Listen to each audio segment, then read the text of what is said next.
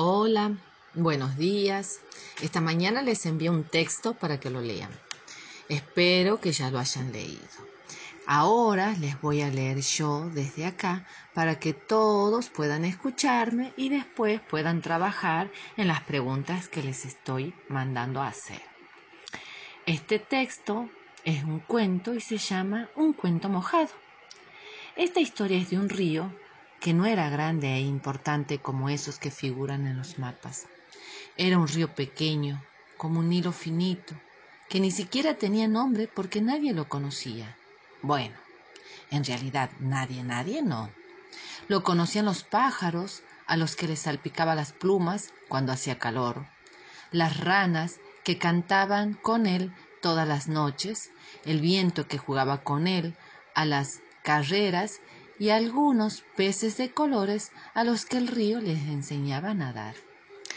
Un día que el río estaba un poco resfriado, llegaron a su orilla unos señores muy serios y con unos aparatos raros.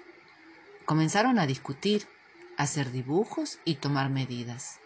El río, que era muy amable, quiso saludarlos pero, en ese momento, ¡hachís! estornudó con tantas fuerzas que empapó a los señores de arriba abajo y de abajo arriba.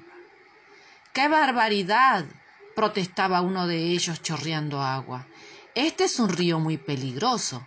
Peligrosísimo, agregó el otro, al que le salía agua de las orejas. El río, apenado, intentó disculparse y explicarle que él no era peligroso, pero volvió a estornudar y a mojar a los señores. ¡Qué barbaridad! repitió uno de ellos escurriéndose la corbata. Es un río muy peligroso. peligrosísimo. agregó el otro sacándose el agua de los zapatos. No podemos dejarlo así. Vamos ya mismo a decirle al jefe que hay que entubarlo y se fueron enojadísimos, con la cara seria y los aparatos raros. El río, desesperado, se puso a llorar porque no quería que lo metieran dentro de un tubo oscuro. La rana, los peces y los pájaros se acercaron para consolarlo, pero ellos también estaban muy tristes porque no querían perder a su amigo y se pusieron a llorar con él.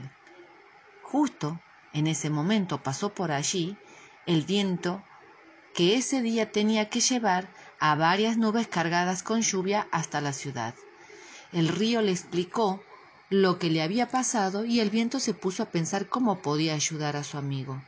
Entonces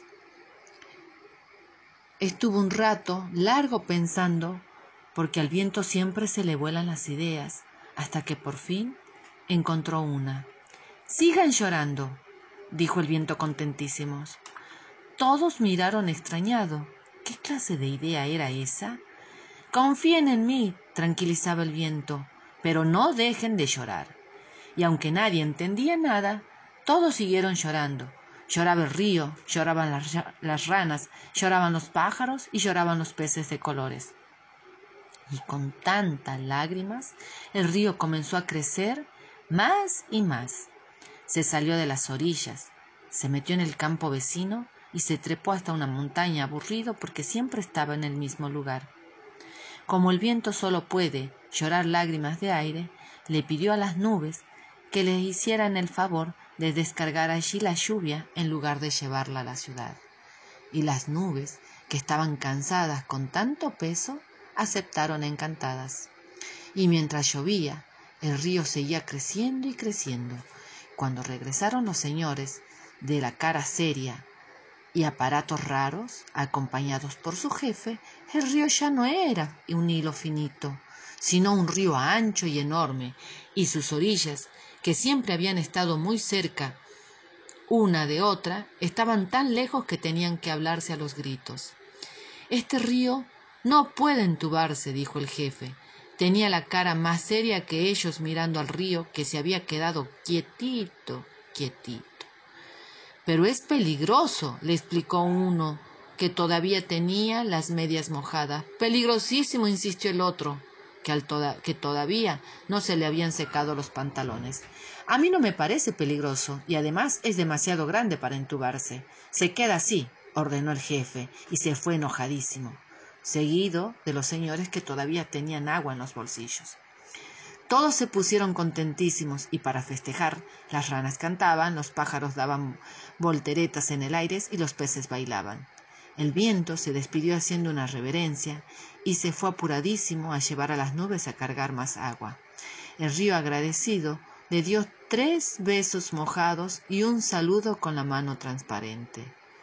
Eso sí, aunque todo se había solucionado, el río siguió llorando, pero de felicidad, porque a veces, cuando uno está muy, pero muy feliz, también tiene ganas de llorar. Este cuento es de Liliana Cineto.